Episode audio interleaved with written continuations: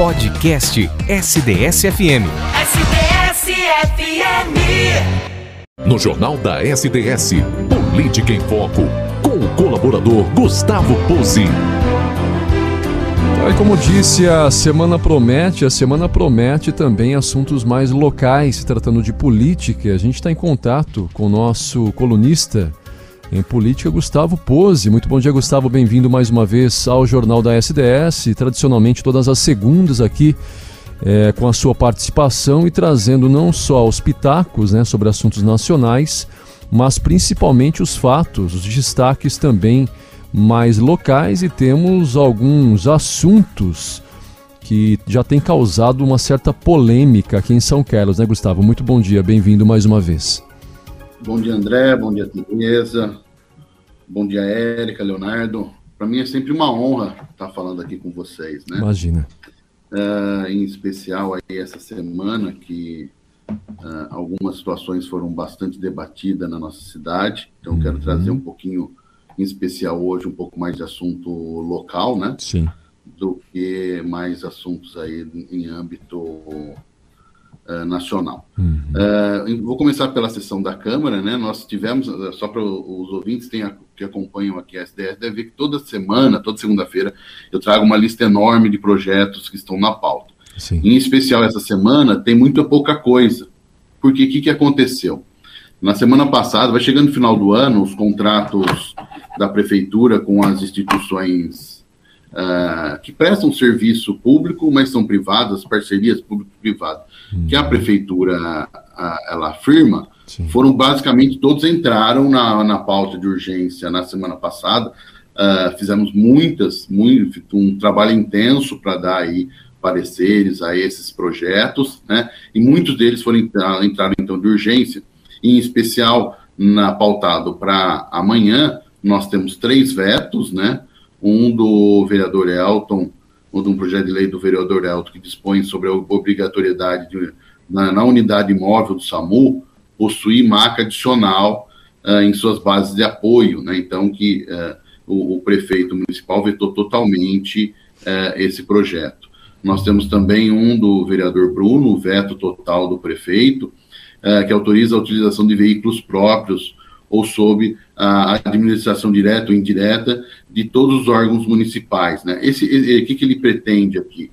Que os veículos da, da do município possam ser usados aí é, para buscar pessoas para vacinação, é, para essa questão da saúde. O prefeito vetou é, esse esse, processo, esse projeto de lei também do vereador Bruno Zanqueta. Uhum. E também a Comissão de Meio Ambiente da Câmara fez um projeto de lei que foi aprovado pela, pelos vereadores, né, que dispõe sobre a proibição do uso de telhas de caixa uh, d'água, né, uh, de equipamento de amianto. Isso já é proibido o uso do amianto uh, no Brasil, né, e a prefeitura veta aí esse projeto da Comissão de Meio Ambiente da Câmara Municipal. Então, esses três vetos eles vão para a pauta. Além disso, o que nós temos é uma remaneja, um remanejamento de recurso da própria Câmara Municipal. É tirar um dinheiro uh, de uma ficha para fazer algum pagamento, então, uh, vamos colocar assim, algo mais corriqueiro, né? A Câmara Municipal tem um orçamento, né?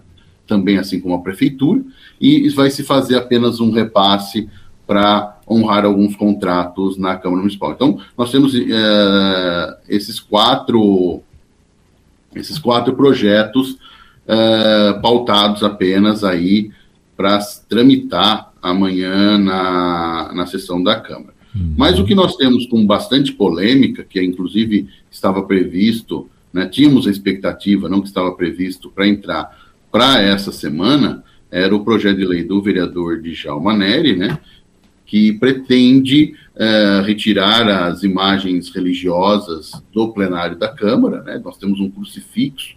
Uh, uh, antes de ser Câmara Municipal, esse crucifixo já estava lá o prédio ele é tombado pelo patrimônio histórico uhum. e, inclusive, o crucifixo faz parte dessa, desse patrimônio histórico é, da Câmara Municipal, né? mas isso incomoda o vereador Djalma Neri, então ele fez um projeto de resolução para que isso saia. Além do projeto, desse projeto de resolução também consta para que não se leia mais a Bíblia cristã no plenário da Câmara. Né? Ele quer a substituição da Bíblia pela Constituição. Né? Então, ele quer, em vez de ler a Bíblia, ele acha que é melhor ler a Constituição. É, essa é a, a, ideia, ele invoca um Estado laico, é, mas é, nós sabemos aí que existe, um, principalmente os radicais da, da esquerda, que o partido dele, do PSOL, é assim, é, de um esvaziamento da, da religiosidade. O povo brasileiro é um povo uh, bastante religioso, né? Em especial cristão, e eu vejo esse projeto com essa afronta ao cristianismo. Uh, também pretende, né, no começo da sessão, o presidente da Câmara ele fala a seguinte frase, né, sobre a proteção de Deus iniciamos os nossos trabalhos. Ele quer tirar essa palavra, né, sobre a proteção de Deus, né, da, da do, do, rito da, da sessão. E nesse aspecto, eu não, não, não, vou nem entrar muito no mérito, vou fazer uma citação do preâmbulo da Constituição Brasileira. Né? Na Constituição Brasileira, o preâmbulo, vou ler o preâmbulo na íntegra, é curtinho, acho que a gente cabe Fique aqui para né? quem soma a nossa reflexão. No preâmbulo está escrito o seguinte: Nós, representantes do povo brasileiro, reunidos em Assembleia Nacional Constituinte, para instituir um Estado democrático, destinado a assegurar o exercício dos direitos sociais individuais, a liberdade, a segurança, o bem-estar, o desenvolvimento, a igualdade e a justiça como os valores supremos de uma sociedade fraterna, pluralista e sem preconceito, fundada na harmonia social e comprometida na ordem interna e internacional. Com a solução pacífica dos conflitos, promulgamos, sobre a proteção de Deus, a seguinte Constituição da República Federativa do Brasil. Então, veja, uh, a própria Constituição, ela já traz a expressão sobre a proteção de Deus, né? Eu, eu, vejo um, um, um, um, incômodo muito maior, não sei o que pensa o vereador ao fazer esse projeto de lei. Aqui eu quero já de pronto, né? É, eu acho muito difícil que tal projeto de resolução, né? uh, seja aprovado e que cause qualquer mudança na, na Câmara Municipal. O que às vezes eu percebo é que existe uma vontade aí de fazer críticas, né, uh, a membros da igreja, né. Num vídeo ontem, no meio da tarde, ele faz críticas a, pesadas a, a, Dom Eduardo e aos padres da Igreja Católica. Né? Ele fala assim que o, o, as lideranças religiosas não fazem nada para uh, no que tange ao trato com o povo, que eles ficam só preocupados com o corporativismo. Ele faz um vídeo fazendo duras críticas às lideranças da igreja, né? E eu respondi uh, ontem, no final do dia, a essas críticas, e aqui Sim. eu quero uh, manifestar em, em, que, em que pese essa crítica do, do vereador, Primeiramente, uh, há, três semanas atrás eu estive com o Dom Eduardo uhum. e outros dois vereadores e com a então secretária da Assistência Social. A gente estava discutindo os moradores de rua, o que fazer com eles. A, a Igreja Católica acolhe esses moradores em casas para dar um pouco de conforto. Então, existe uma preocupação, sim, em especial do Dom Eduardo, nas questões sociais. Dom Eduardo, quando era padre na São Nicolau, ele conseguiu formar Caritas lá, que acolhe hoje uh, 40 pessoas, 40 crianças num projeto social bonito que trabalha aí na, na questão educacional de formação uh, para as pessoas. Uhum. Uh, e aqui a gente poderia citar vários movimentos da própria Igreja Católica. Né? Eu acho assim, quando, quando um, um, um, bispo ele é atacado, quando os padres ele é atacado, ele ataca a igreja. Ele falou depois no outro vídeo, ah, eu não ataquei a igreja, mas quando você ataca as lideranças da igreja, é um ataque, mesmo que de forma indireta, à igreja. E, e ele se diz católico, né? Só que eu acho que não conhece o tamanho da igreja. Por exemplo, nós temos as pastorais sociais, a pastoral da criança, a pastoral da família, a pastoral do idoso, a pastoral da criança em especial, reconhecida internacionalmente pelo belo trabalho que faz aí na questão da desnutrição das crianças. Nós temos, se o Brasil fechar todos os, as, os asilos católicos, se, se, se, nessa questão de falar, ah, o Estado laico é a separação do Estado. Mas a Igreja Católica, o André, é a instituição que mais asilo tem no Brasil. Tem mais asilo do que o próprio poder público. Uhum. Né? É um trabalho, aqui em São Carlos nós temos o Cantinho Fraterno, que é administrado pela, Sociedade São Vicente de Paulo, né, uma entidade uh, católica, no qual eu me orgulho de fazer parte, e, e, parece que na hora do debate do Estado laico esquece do, da, da, dessa. Se faz aí alguns ataques e se esquece do, do, trabalho social que a própria igreja faz, falando que as lideranças se preocupam só com corporativismo, uhum. né? Colocando falácias aí. Oh, nós temos aí uh, duas creches católicas na nossa cidade. Uh, nós temos aí a, a, única instituição privada que acolheu a vacinação de forma gratuita foi a São Nicolau, que abriu as portas. Quando a baixa temperatura faz frio, é a Igreja Católica que abre os seus salões para receber as pessoas, os moradores de ruas, para não passar frio na rua. Eu acho que uh, falta um pouquinho, ou uma fé, ou por dolo, ele também fazer, em vez de ficar criticando os padres e o Dom Eduardo em especial, ele deveria fazer uma reflexão do tamanho da igreja para ele falar que a igreja, os, as lideranças da igreja só se mobilizam quando a questão é corporativista. E aqui eu faço uma reflexão para que todos nós. Eu acho interessante a postura da manifestação do Dom Eduardo, porque ele, ele representa uma igreja. Sim. E, e, e quando o, o, assunto é sobre questão de fé, eu acredito que a palavra do, do bispo orienta as pessoas sobre determinado assunto. Porque quando se fala, por exemplo, de saúde, se vai procurar, quem, quem que se procura para falar sobre saúde? Vai procurar o médico. Sim. Quando se fala em questões religiosas, como esse é o tema, se procura os líderes religiosos. Né? Então, eu não vejo é, corporativismo como acusa o vereador Djalma na sua fala de ontem, é, que os líderes da nossa igreja só faz isso quando é para se defender aí no, nesse sentido. Eu acho que foi muito uma fala muito infeliz. Eu acho que é um momento de união das lideranças da igreja para que nós possamos fazer sempre fazermos a mesma fala e no que depender de mim, esse projeto ele não vai ter a, a, a aprovação. Então é uma preocupação muito, eu acho assim, a igreja já sofre é, ao longo das décadas muito, muitos ataques, né? E esse é mais um que com o povo de Deus unido nós vamos é, superar essa nova essa nova adversidade que a igreja a igreja encara. E ele invoca um Estado laico, isso é, é de praxe, você pegar aí, toda vez que se critica a igreja, se invoca o Estado laico. Mas esquece de ver o que tá, qual o pano de fundo que está nisso daí. O PSOL ele tem uma linha de, de, de descompasso com a igreja. Haja vista que, alguns anos atrás, por não ter voto no Congresso Nacional, representou no STF, pedindo para que o STF uh, julgasse a questão do aborto, para que judicialmente uh, se passasse em cima, uh, usurpando o, o, Congresso Nacional, para que se liberasse o aborto no Brasil. Isso foi do PSOL, do mesmo partido que hoje está aí na, o vereador Djalma, que propõe tal medida. Para mim, é uma medida lamentável, que, se Deus quiser, vai ser derrotado no plenário da Câmara. Né? Então, é um assunto ainda. É, a votação não vai ser amanhã, né? Certo. será na, no dia 9, na, na, se eu não me engano, vai ser na, no dia 9, agora eu não me recordo a data, mas essa semana não vai ser a votação. Uhum. Uh, nas redes sociais nós vamos estar informando melhor quando vai ser a votação, para que o povo possa acompanhar como está votando o seu vereador uh, sobre esse tema. Uh, rapidinho, André, se você me permite. Não, fica à vontade, imagina. Amanhã, amanhã quarta-feira, nós temos uma audiência pública muito importante, mudando um pouquinho de assunto, uhum.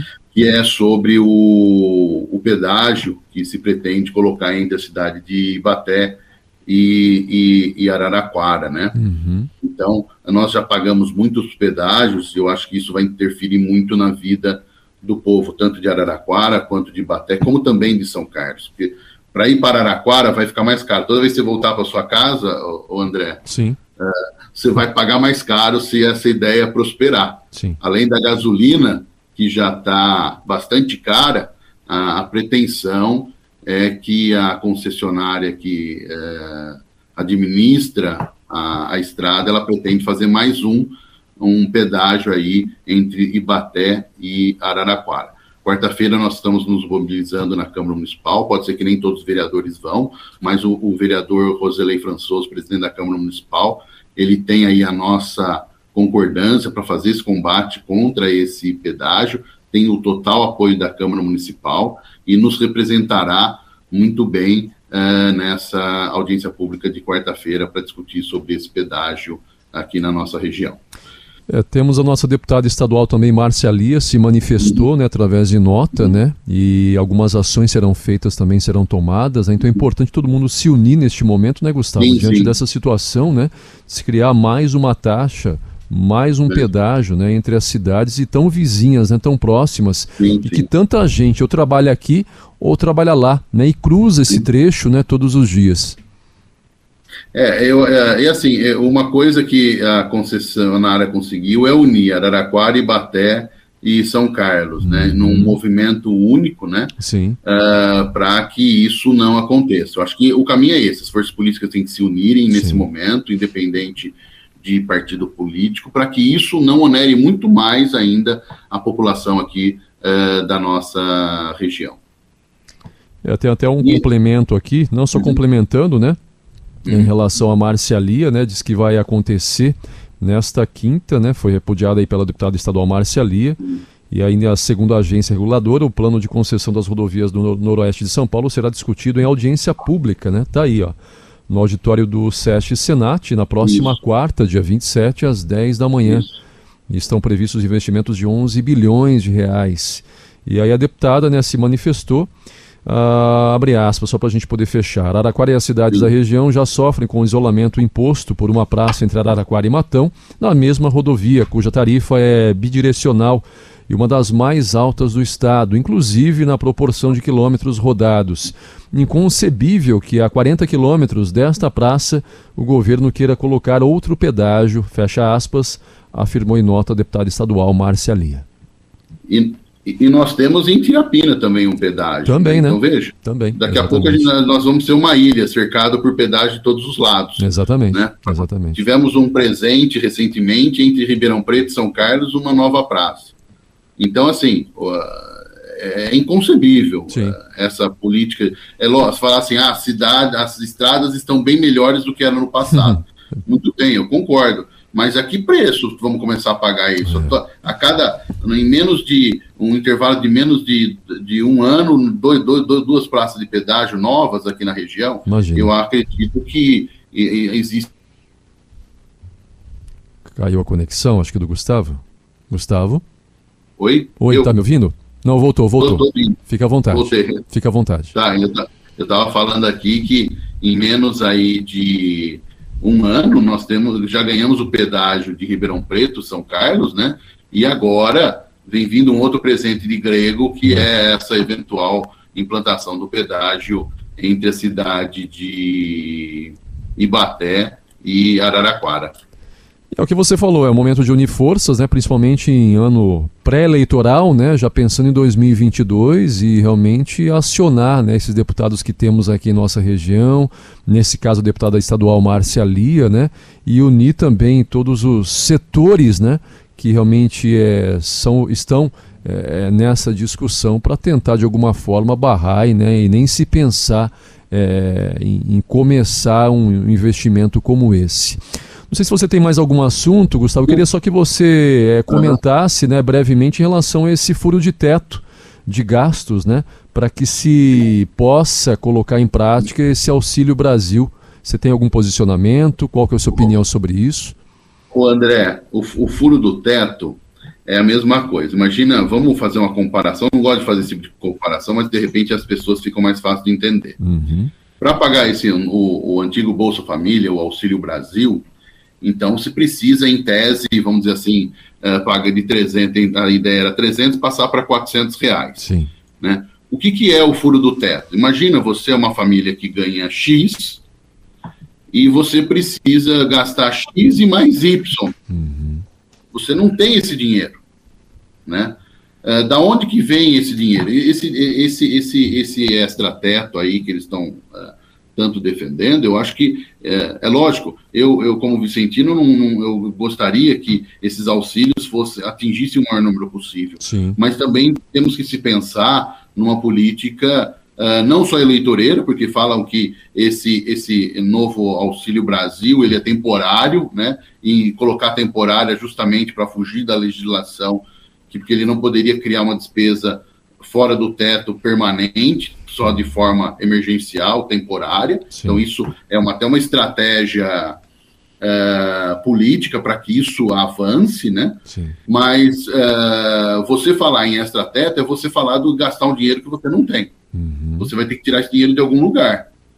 Né? Vai ter que uh, tirar, vai ter, vai tirar da onde esse dinheiro? É isso que eu acredito que, a princípio, estavam falando do, né? Uh, teve a votação dos precatórios, né? O que, que é o precatório? As, a, a, as pessoas que uh, ganharam na justiça contra a, a União uhum. uh, tem um direito a receber um dinheiro, né? Então que o, o preca, essa questão do precatório é um calote. Então essas pessoas vão receber um calote para que se honre isso. Esse dinheiro é o sufici é suficiente. Aonde o, o, o ministro Guedes está com um, um, problemão na mão aí para que isso aconteça. E veja, e, e, a véspera da eleição, né? Isso Exatamente. que em certa medida nos traz aí é, essa, essa preocupação, né? A gente comprometer a, um, um, a economia que já está bastante fragilizada, é, é, é, necessário fazer isso com responsabilidade. É, você fechar um ciclo de governo, né? Dessa uhum. forma, né? É complicado. É, podemos ter uma reeleição, sim, mas se não tivermos, é jogar a bucha para o próximo, né? Sim. E num país tão, e num país tão é, é difícil que a gente está vivenciando neste momento, né? desde a da parte da saúde, educação e principalmente política, né? realmente é, tem que ser muito avaliado e muito bem discutido para que se tenha assim, foi o que você falou, é importante, é importante porque tem muitas famílias hoje que né, estão aí rezando para que alguma coisa seja feita por elas, né? Algum auxílio seja concedido depois do término aí do Bolsa Família, desses auxílios emergenciais mas precisa Sim. ser feito com responsabilidade, né? Com certeza. Gustavo, agradecer. É isso. É isso, Obrigado. Gustavo. Agradecer sua participação. A gente vai mantendo contato ao longo da semana, principalmente nesse fato aí mais local. Uhum. Se tratando desse Perfeito. projeto aí do Djalma também. Canal aqui sempre aberto, você sabe disso. E a, ou se não, a semana que vem você está de volta na próxima segunda. Perfeito. Obrigado aí. Para mim é sempre uma honra estar com vocês. Um abração, uma semana abençoada para vocês. Amém, todos nós. Até. A informação em tempo real. Jornal da SDS.